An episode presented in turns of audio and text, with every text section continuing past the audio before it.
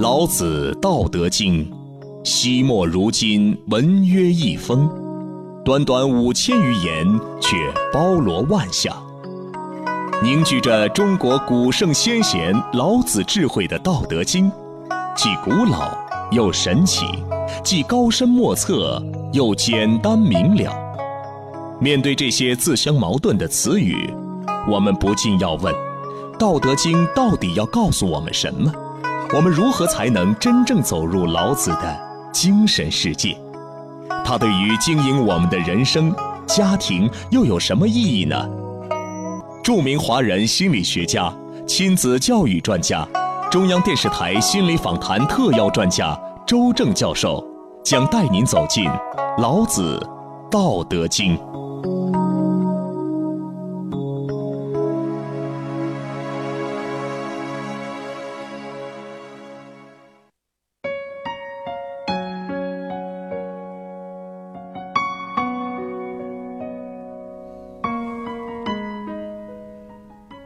正言蓝语《道德经》，欢迎大家准时关注和收听，我是迪兰。通过我们的节目来走入老子的精神世界，来了解经典当中传承的智慧。在今天的节目里，继续为您邀请到著名心理学家周正教授。你好，周教授。大家好，迪兰好。今天呢，我们开启第十五章。首先，我们来一起了解一下第十五章的内容。古之善为士者，微妙玄通，深不可识。夫不为不可识，故强为之容。欲兮若东涉川，游兮若畏四邻。偃兮其若客，涣兮其若市，敦兮其若朴。旷兮其若谷，浑兮其若浊。孰能浊以静之徐清？孰能安以动之徐生？保此道者，不欲盈。夫为不盈，故能闭而心诚。第十五章，刚才迪兰已经。带着感情朗诵了，我再来一遍。古之善为士者，当然了很多版本，大多数版本写成古之善为道者。那么就有一个设问了，听众朋友们，你们来感觉一下，这一句应该是古之善为士者好呢，还是古之善为道者呢？我们在这章里边一定会给大家一个明确的交代。古之善为士者，微妙玄通，深不可识。夫不为不可识，故强为之容。欲兮若东涉川，忧兮若畏四邻。焉兮其若客，涣兮其若市，敦兮其若朴，旷兮其若谷，浑兮其若浊。孰能浊以静之徐清？孰能安以动之徐生？保此道者，不欲盈。夫为不盈，故能避而成心诚。这章啊，听起来像吟唱一样。你看哈，玉兮若东涉川，游兮若为四邻。这是这是风风雅颂里边风的风格了。是的，嗯，听起来内心就是特别的舒畅。嗯，而且这一篇算是在老子《道德经》里边算是长的了。嗯。什么意思呢？接下来我们首先找了一个最简洁的解释，陈国应的解释给大家。我们来看一下陈谷应先生来针对十五章的解析：古时善于行道之事，精妙通达，深刻而难以认识。他的解释就是他解释的是古之善为道，嗯，因为大多数人都是说是古之善为道，很多版本也是古之善为道是的。不过陈谷英先生在他的注释本当中呢，第十五章，他依然记述的是古之上为士者。嗯嗯，只不过他是说这个一般来说他又通道，但是呢，经过考证之后呢，用士更能够接近古意。嗯，说的对，但是他解释的是，他认为这个士还是道的意思。行道之士。嗯正因为难以认识，所以勉强来形容他。小心谨慎呐、像冬天涉足江河；警觉戒惕呀、想提防四周的围攻。那么这里边就有一个问题了，前面是小心，下边还是警觉，嗯，那不就是意思了？两个意思了。只不过是它的意思是加重呢，还是层层递进呢？但是你看这两个既没有加重的意思，也没有层层层递进的意思，这和老子的文风就相违背了。老子一般不会一个问题说两遍的。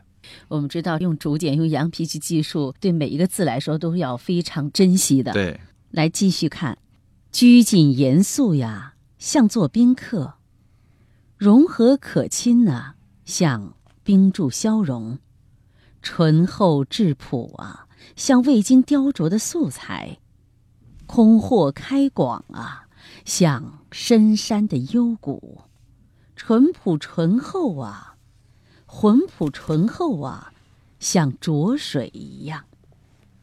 谁能在动荡中安静下来，而慢慢的澄清？谁能在安定中变动起来，而慢慢的趋近？保持这些道理的人不肯自满，只因他不自满，所以能去故更新。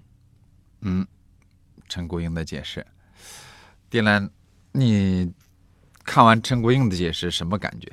挺像一篇散文，嗯，你觉得他讲的和老子的原意基本合合还是不合？这是一篇唯美的散文，嗯对仗很整齐呀、嗯，然后抒怀呀、意思咋样？信达雅里边的信，先说它是不是老子的意思？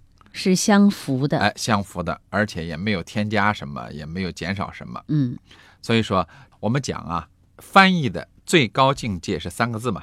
我们过去提过，信信达雅。嗯信就是指你翻译的这个事情，翻译的这个文字和原意是不是一样？要依照原文。哎达就是你能不能把它的外延的意思，就是它言外之意，也给通达的表达出来。能够理解它内在的含义。嗯，雅就是要翻译的美。嗯那么我们当然第一部分是信，那你得是老子的原意。因此呢，我感个人感觉啊，陈谷应这一段呢，是他在老子的解析当中最出色的一段。这一段他基本上符合了老子的原意，而且呢，他天然的认为最后还是应该是落到“古之善之行道”，但是行道之事，他还是认为这个应该是事。嗯，这是陈国英的解析。你觉得他这个没有什么大问题吧？没有。好，那我们下面马上就来看叶曼女士的解释。我们来看一看叶曼老师针对第五章的解析。古之善为士者，有些本字做道解，这两个都可以解得通。我们这里边很多字都要改一下。微妙玄通，深不可识。夫为不可识，故强为之容。这一个寓言跟底下都变成“西”字。玉兮若东涉川，游兮若为四邻。偃兮其若客，涣兮若冰之将逝。敦兮其若朴，浑兮其若浊，旷兮其若谷。孰能浊以静之徐心？孰能安以动之徐生？保此道者，不欲盈。夫为不盈，故能必而心诚。我们从头讲古之善为道者。王弼说：“古之善为士者，士古时候都非常尊重他。儒家根本说士不可以不弘毅、任重而道远，这是我们常说的一句话，这是出于儒家的。真正一个读书的人，责任很重。我们真正读了书，受了好教育，大学之道在明明德。你不但要自己明明德，而且要心明，让大家都止于至善。这个路多远，不是说做一天就可以做完的。首先，叶曼女士说，有很多本子把这个“古之善为士者”是作为“古之善为道者”来讲的，而王弼呢讲的是“古之善为士者”，而这个“士”呢。叶曼女士把她理解为是知识分子，而她认为呢，知识分子呢任重而道远，啊，所以一个真正的读书人责任很重。我们真正读了书，受了好教育，那这个这个这个这个人就应该，嗯，有担当啊，哎，有担当了。你觉得他说的怎么样？也没有错呀。读书就有责任，不读书就没责任了。从一个角度上来说，你读了书，你了解天下事，那你更应懂得责任的重大。那不读书的人就不应该责任？他并没有说，咋没有说？他并没有说不读书的人就没有责任，只是说你读了书通晓了。那你要说，哎，全世界迪兰就迪兰长得好，那你不是就说别人长得不好吗？你你当然不用说了。所以说，这是很多知识分子所谓读书人的毛病，他觉得他。高人一等，怎么能理解说读书人就任重道远，其他人都是浅薄之辈？这不是立即就分个三六九等吗？因此，叶曼在这个里边呢，还没开讲呢，他就暴露出他的心声。不要以为自己懂，别人就可以不懂。我可以这么讲，很多老太太过去不识字，嗯，但是很明事理。是的，人家在日常的生活当中，在耳濡目染之中。有很多老太太很大气，培养出很多优秀的孩子，比现在读过书的人要强得多。所以我们看到身边这种例子并不鲜见哈。就像刚才教授所谈到的，虽然目不识丁，但是老太太却给人的感觉确实好像是天然而知道教育的真谛一般，所以培养的孩子们知书达理。对呀，因此呢，学问、境界和学历几乎没有关系。是的。我们接着往下看，所以这一个老子的事，它是微妙玄通。其他的好多本子，我们知道《道德经》注解的人是论谦的。从前很多人是抄误了，或者是刻误了，所以这一本子也是有很多从前是刻的。从前书不是印的，是抄的，所以这一本子都做善为道者。只有王弼写善为士者，这就是所谓善为道者，也指的是人，而且是接上一章所谓视之不见名曰夷，听之不闻名曰希，博之不得名曰微。所以提出来这一章是专门指修道的人，上一章只是漏那么一点点，这一章是完全说明。啥意思？那就是说，这个其实这个事还应该做到啊。他这一点他是讲明确了，他认为呢，就王弼写事，其他都是道，嗯，是不是？嗯，这个还好理解。我们已经说了，我们一定要给大家个讲清楚，到底应该是是还是道啊？但是呢，但是首先来说，叶曼认为应该是选择为道。他认为呢，写成事是，过去的书刻的，因为呃活字印刷、刻版印刷。那是以后的事了，超误了。哎，在在秦汉时期啊，那应该是超误了。嗯，但是它下边这一句是什么意思？而且接上一章所谓“视之不见，明月移；听之不闻，明月稀；博之不得，明月微”，所以这一章是来专门讲修道的人。上一章只是漏了那么一点点，这什么意思？没搞明白。哎，这一章和上一章没有关系，没有任何联系，没有一丁点儿联系。他的意思是，上一章啊，老子说有些东西搞不清楚，啊，我告诉你们还有哪些搞不清楚，因为老子不是说了吗？有这么一句话嘛，故夫为不可识嘛。所以夫为不可识就是视之不见，名曰夷啊。哎，对，他又往这儿联系了。嗯，哎呀，想多了。因此呢。如果一个解《道德经》的人他自己都弄得不清楚、糊糊涂涂，那你别人怎么能看清楚呢？所以我们看到很多的解析，林林总总，也是挥挥洒洒，但是依然呢，让我们看不明白其所以然。稍后我们会就这一章节来继续聆听周正教授的解析。你也可以在我们的正言蓝语道德经微信群里来发表自己的见解。教授的道德经课程，您可以拨打四零零七幺七六六七六来进行咨询。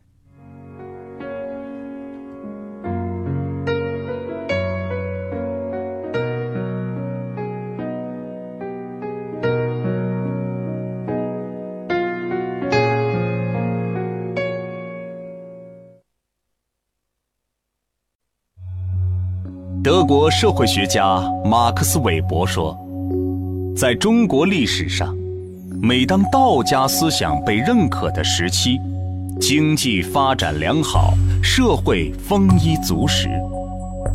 道家重生，不仅体现在看重个体生命，也体现在看重社会整体的生计发展。跟随周正教授，感悟老子智慧。正言蓝语，《道德经》。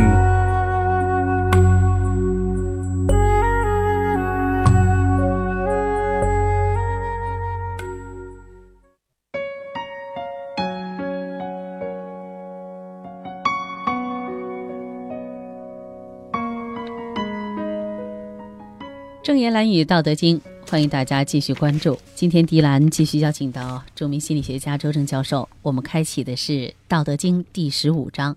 刚才我们拿到了叶曼老师针对十五章的部分解析。这个刚才第一部分呢，大家可能听的都得晕晕乎乎，因此呢，这个脑子要清醒。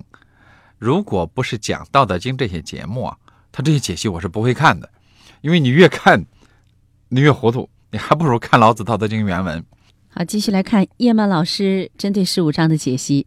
这一个修道的重要，而且你修道应该用什么方法？嗯，微妙玄通。因此他第一句就讲的呀，就是说他还是说不是事，嗯，要道嘛，而是道。嗯，因此呢，他认为老子的全部的《道德经》都是在讲道的。嗯，这是对老子《道德经》的误解。我们在这里告诉大家，老子《道德经》写完交给尹喜以后，没有名。当时这篇章，这所有人都承认，当时是没有名字的，老子没有起名字。后人呢，开始给他叫老子，后来又有人给他叫《道德经》，而且给他分《道经》和《德经》，这都是后人来来分的。嗯，而且名字也是后人给加的。所以说我来告诉大家，所谓的老子，并不是纯粹讲道。我们知道你的脑子里头、心里头整天想的是名，想的是利，想的是权。所谓利欲熏心的人，都行之于外。嗯，你啥感觉？每个人天天都这样想的。这一章，那老子哪儿讲到这些东西了？人上来讲的是，你看，欲兮游兮言兮，对不对呀？哪儿讲的是名啊、权呢、利欲熏心呢？在哪儿呢？这是引发的思维吗？不是，只能说叶曼脑子里老想的是这些东西。他以为老子《道德经》就是反对钱呐、利啊、权呐、去利欲熏心的，或者他看到了到处利欲熏心，啥事儿都往这儿联系。学者你可以看到是现实生活，对不对？但是当你回到《道德经》的时候，你去研究 X 光的时候，你都不能想，好。今天我们来讲 X 光，现在所有人都利欲熏心，我在这里研究 X 光，这就是我们的大忌讳。老师上课不能发牢骚，嗯哼哼，你和老子道德经什么关系呀？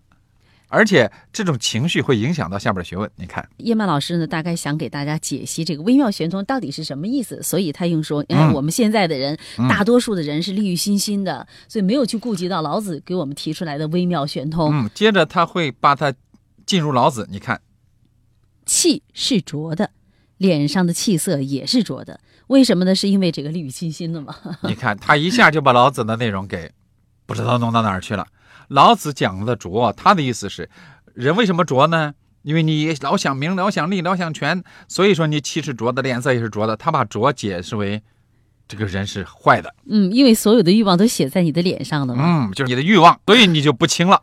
不可能清，不可能秀，也不可能明白。他上来来解释老子的清浊是这个意思。继续来看，叶曼老师说道：“你假如能够静，能够定，能够虚心，最要紧的，接着上一章，你能够善知古史，即使你一天忙得不得了，可是你表现在外面的非常的安静。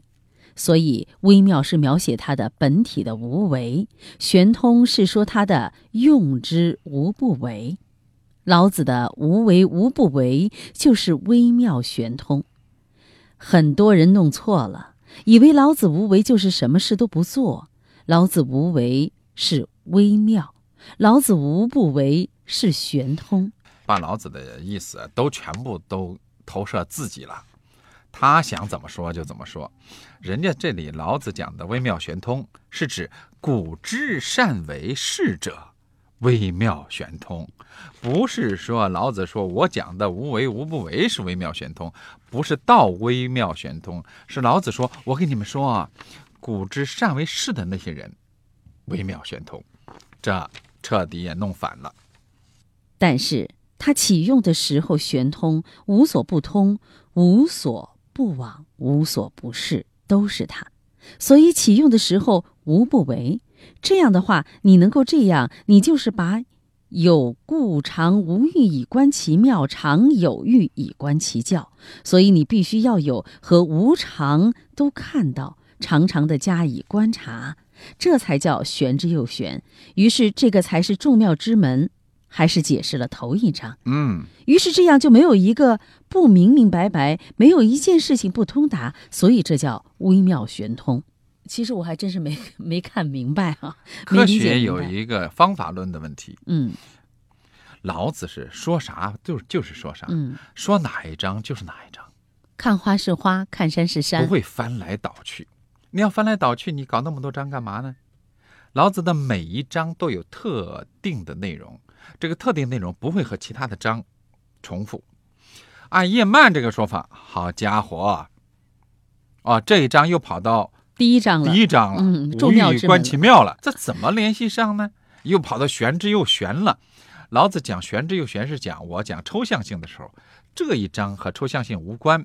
因此，听众们，你们一定要知道，老子的《道德经》每章都是独立的。对，像一颗颗珍珠一样。哎，你说的太对了，就是西方人认为的。西方人在这点上看《道德经》看得很清楚，老子的八十一章各自独立。是的，这就像我们在写文章一样的。比如说，我们写论文，围绕一个观点，我们把它阐述详尽就可以了。不可能第一点我阐述完，第二点阐述完，第三点我阐述完，然后我再重新阐述第一点。说的太对了。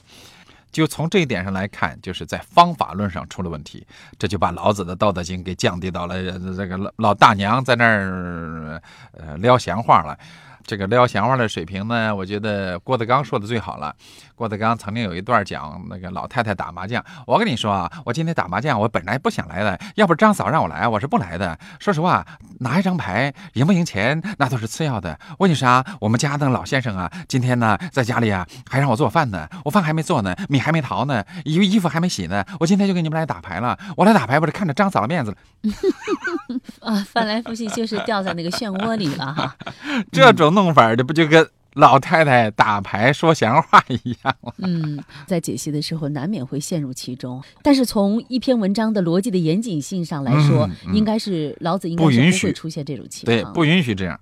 好，我们来继续看叶曼老师对十五章的解析：深，深到不可识，道体的体，它宜细微三样东西看不到。听不到，抓不到，所以深的不得了。因此呢，你看叶曼认为这里的深不可识，和上一次的那三个一细微相联系。那两个概念，上一次讲的是不可知论，嗯，这一次讲这些人水平高，嗯，一般人看不出来。到现在，我们大家还没看出来第十五章老子到底在说什么呢？哎，就是我告诉你们，这些人高在哪里？嗯，而不是说不可知，这是两个概念。是的，我们上一章节听了周正教授解析之后呢，对于宜细微这三个方面，一个看不到的、听不到的、触不到的，哈，已经了解我们不可知的部分，就不要去那是不可知的部分。而今天我们讲的是要要知，而且要多知。我们常常描写一个人说话很少。表情也很少，我们说这个人高深莫测。嗯，那这也是在说到 韬光养晦嘛？韬光养晦就是不说话，也不要有表情。按照叶曼的说法，就是不说话。因为我们一说话，就露出马脚来了，一说话就露出马脚了。三言两语就被人摸出底细了。假如我根本就不说话，也没有表态，于是说这个人好深沉呐，而且深，而且沉，也就是你抓不到他，你不知道他什么意思。什么感觉？这人挺可怕的，好像有这样一个人啊。什么叫深沉？深沉就是不说话，不吭气儿，因为一说话就露马脚了。因为你毛病多，你一说话当然露马脚了。夫为不盈，故能蔽不心诚，蔽覆盖也。这个有点解不通。嗯，叶曼呢，终于也开始了。他认为老子的东西解不通。我还记得有一章节是“必则新”吗？对呀，“必”不是改革吗？创新吗？袜则盈，必则新吗？嗯嗯。上文我们说，欲兮游兮偃兮敦兮旷兮浑兮，这些都是有一个好的吗？叶曼问的非常好。看他怎么怎么评价，没有好的。因此啊，当有一个人认为《道德经》是不好的，很多人来评《道德经》啊，他是有些人呢，我怎么讲他们呢？他们竟然认为自己比老子水平高。我是将老子的东西啊进行，就是老子不好，我告诉你们哪儿不好。这不都是文革的思维了？老子的《道德经》要不好。怎么能流传两千多年呢？这是销售一直以来的观点。而且呢，你看其他的经典是有人评价的，但是老子是异口同声的。所以说呢，有很多专家到了一定的水平以后，或者到了一定的地位以后，他们自以为自己水平更高。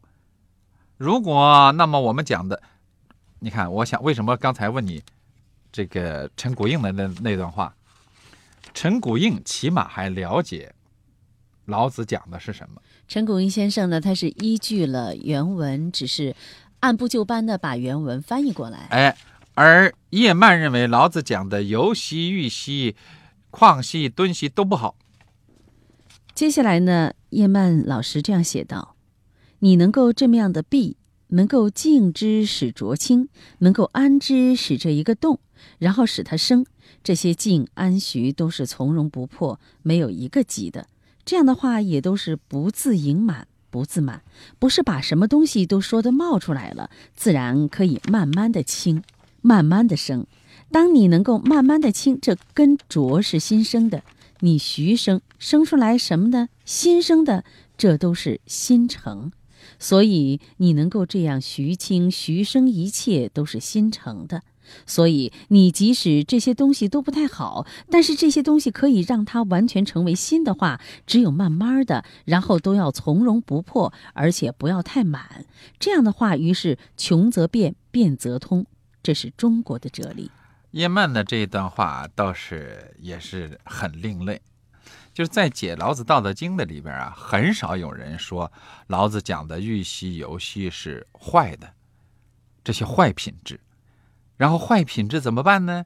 你把它变过来，这是叶曼是这么认为的。所以说，山穷水尽疑无路，柳暗花明又一村。你走到这山也到头了，水也没有了，别急，也许绕个弯子，柳暗花明又一村，这就是人生。所以，当我们顺境的时候，不要自满，得意。你看，只有我成。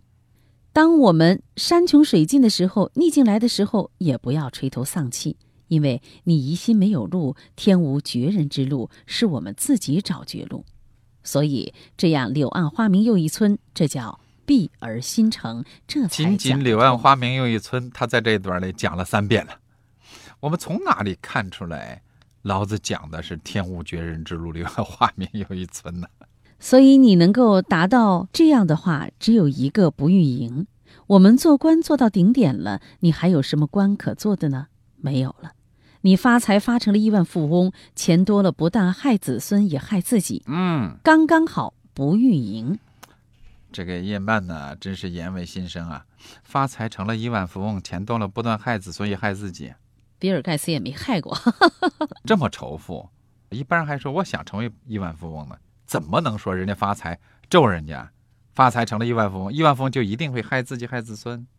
太匮乏了也不舒服。所以了解这个事情的话，一切事情不要做绝了，不要太满了。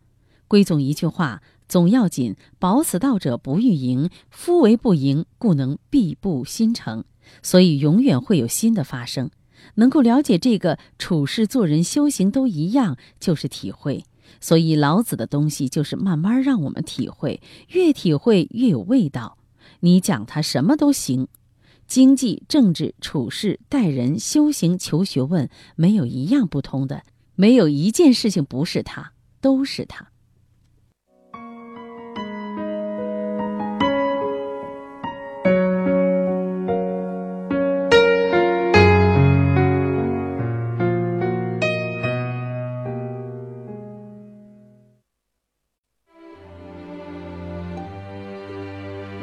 尼采说：“老子思想的集大成《道德经》，像一个永不枯竭的井泉，满载宝藏，放下几桶，唾手可得。”正言蓝语《道德经》，感悟老子智慧。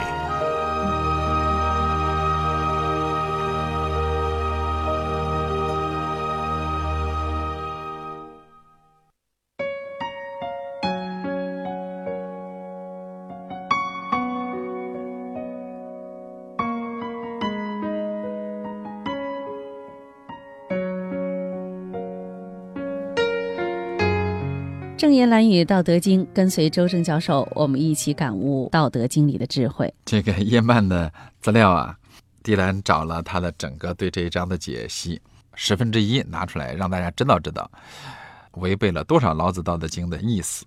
但是在以往的我们解析当中，叶曼老师针对《道德经》的解析有很多的闪光之处啊。呃，确实有很多闪光之处，因为为什么这一章弄成这样了呢？因为天底下几乎没有人。很少有人能知道十五章要讲什么，这也许是很关键。就像节目一开始我们所谈到的，这章节呢，就像有一个人站在山巅吟唱着一样，玉溪游戏，你就觉得那个音域的跌宕起伏哈。因此呢，我再来念一遍，迪兰呐，听众朋友啊，你们听着我，我朗诵一遍，你们再来想想，这个这个十五章要讲什么呢？啊，我再来一遍啊。就是把把叶曼绕的这么晕的，把所有的毛病都犯了。古之善为士者，微妙玄通，深不可识。夫不为不可识，故强为之容。欲兮，游兮，言兮，涣兮，敦兮，旷兮，浑。能着以静而徐清，能安以动而徐生。保此道者不欲盈，夫为不盈，故能闭而心诚。狄大师还是搞不明白，啊，就是你欲兮、游兮、演兮、涣兮、敦兮、旷兮、浑兮，大概也是形容他的一种状态哈。你说对了，什么状态？所处的一种。模式，哎，你说对了，再说，接着说，什么模式？就是老子这一章要讲啥？嗯，夫不为不可食，你看不透他吗？你们看不透，老子说你们看不透，我来给你们看透。人生态度吧。哎，对了，有关这一章啊，我们来看看迪兰找的资料之一，最接近老子原意的资料资料之一。其实他讲的人生，就是你面对人生，面对你经历的每一个阶段，你应该那个是比较接近的。咱们先把这个比较接近的给大家讲一遍，还不是人生态度。我们来看一看，但是这个是最接近的了。我们现在把这个解析这一部分最接近老子原意的，我们找到的，好，先解析给大家哈。嗯，得道之人的七种人生态度。哎，这个人解析的就是事事人。而得道之人的七种人生态度，老子总结为：一是欲即喜悦。这个我不知道他从哪儿来的啊。呃，欲呢是古代的来说，它应该是从大象而来的，大象就代表着吉祥的意思。对了，狄大师水平高，玉是大象，而且是大象之大。要是象，就叫大象了。嗯，而加个玉是指相中更大的相。二是由，即惊觉；三是眼，即恭敬；四是幻，即自在；又为幻，即激情；五为敦，即坦诚、朴实；六为旷，即开放包容；七为魂，即处下承载。嗯，拥有这七种人生态度、七种精神，得道之人微妙玄通，深不可识。得道之人就可以永远有道。这个是最接近老子的。我们现在说吧，一个人如果又敦厚又恭敬，呃，又朴实又开放又包容，好不好？好啊，所有人都都这么解释的，起码其他人还会这么解释，怎么会能说一个人敦实、朴实、开放、包容、恭敬是这都是坏的，没有一个好的嘞？这是理解的角度不一样。不不不不不，你怎么能说这些全部是坏的呢？没有一个好的，这是叶曼说的呀。我们刚才可是念过了啊。好，接着往下。上古得道之人，精微神妙、淡定通达、深不可测，博大精深而无法全面的认知、辨识、把握、评价。因为不能全面认知把握，所以只能勉强尽力形容一番。得道之人心怀喜悦的态度，就像冬天涉过大河一样；得道之人时时惊觉、小心谨慎，就像害怕周围的邻居一样。拥有恭敬庄重的态度，如同客人面对主人一样；拥有激情热烈的人生态度，就像太阳一样，能让河流冰消瓦解，顺流而下，春暖花开。拥有坦诚的态度，如同返璞归真一样。得道之人拥有乐观开放的人生态度，心胸就像山谷一样虚怀若谷；拥有处下的态度，承载一切，对浊流同样没有分别之心，一样承载。谁能够在混沌之中让自己沉静下来，慢慢变清澈？谁能够在安逸之下让自己振动起来，慢慢创造创新，保有生生不息之道？得道之人就不会有盈满的贪欲之心。就因为天道不盈，所以天道能够破旧立新，日日创新。这是他把老子的这文字呢又改成白话文讲了一遍。你觉得讲的怎么样？挺好的，挺好嘛，多好啊！一个人如果能够热情，像太阳一样让冰雪消融；一个人能够让春暖花开；一个人拥有坦诚的态度，返璞归真，拥有乐观开放的人生态度。对，就是我们孩子们上学的时候哈你，读课文的时候，对我就是用小学生的语气来读的这句话圣人如。英嘛哈。这个孩子们上课的时候呢，就读那些散文的时候哈，啊都会用这种语调，很清新的。挺好吗？所以说我我们一定要清楚老子的原意。这个人的解析啊，是基本符合老子原意的，而且呢，这个人的伟大之处，他看出来老子讲了七，欲、有等等等等加在一块七个吗？嗯，老子分了七条，认为人生应该有七种人生态度。但是这里边有个问题，这是态度吗？这位网友他在解析这一部分的时候，是结合了自身的一种感觉，在面对不同你比如说像包容，还属于态度。那你那您的意思是说，如果不能够把它简单的统称为态度的话，那其中也包括着自身的修养、历练各个方面了。哎，迪兰呢，不愧是讲《道德经》的，你越来，你现在已经更加接近了老子的原意了。而且呢，他这里边还有一个问题，他说的是七，你看七啊，包含的是哪些部分呢？是欲、有、言、患、敦、旷、浑。后边的静呢？后边的安呢？后边的生呢？后边的不欲盈呢？那么也是一种状态。哎，对了，人家老子明明讲的不是七啊！嗯，你看，孰能浊以静止和对对徐清？这个静变成静，变成清，得要靠静，对不对啊？静还有动，哎，还有动，有静有动。安是指前面的静的别词，是的，就是老子前面用了静了，他后边都不能再用静了。人家很注重修辞，所以用安来哎替代。一个静，一个动，还有一个不欲盈，嗯，几个啊？十个了。哎，在这里我告诉大家，第十五章老子讲了十个元素。人生的十种境界。你说的词已经比那个态度要强多了，因此我们就解开了这个谜。我们来回头第一条，古之善为士者。士怎么解呢？孔子解，推十为一，为士。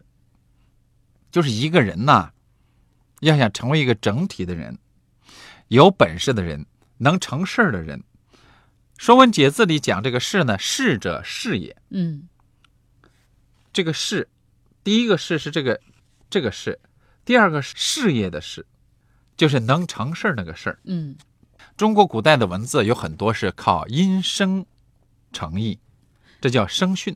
这个一个能办成事儿的人，事业有成的人，要有十个元素，才能组成一个人。孔子也是这么认为的。暗藏着老子在本章解析的这十个元素了。说的太对了，老子的水平有多高啊？人家会乱用字儿吗？因此，老子在这里讲的是：我现在要告诉你们，古之善为士者，那些有本事的人、能成事的人，他们会有十个元素。他必须拥有这十个方面的修养元素，他才能够达到一个成为士的境界的这样一个人。你是第一个讲出这句话的，虽然是在我的诱导下。老子啊，在第十五章用“士”这个词，请大家记住，“十”“士”这个字啊，上边是十，下边是一。也就是说呢，我们已经讲过了，中国两大旷世的文明，一是老子《道德经》，一就是汉字。而在第十五章里，这两大旷世的文明精妙的结合。世界上的有本事的人，要最基本的具备十个元素。一个人要有十个元素，十个元素缺一不可，合十而一。孔子讲叫推十合一。这才能成为历史上我们尊称的士。哎，对了，所谓的士，嗯，什么叫士呢？就是十五章。十五章在这里边，老子讲的这十个元素，就是士的必然组成。那么用现代的学说、现代的理论，把这称为什么学说呢？把它称为什么学说呢？嗯，我们在下一节当中来有请周正教授为大家进行解析。你也可以在咱们的微信群里“正言蓝语道德经”里发表自己的见解，也可以拨打四零零七幺七六六七六咨询周正教授的《道德经》课程。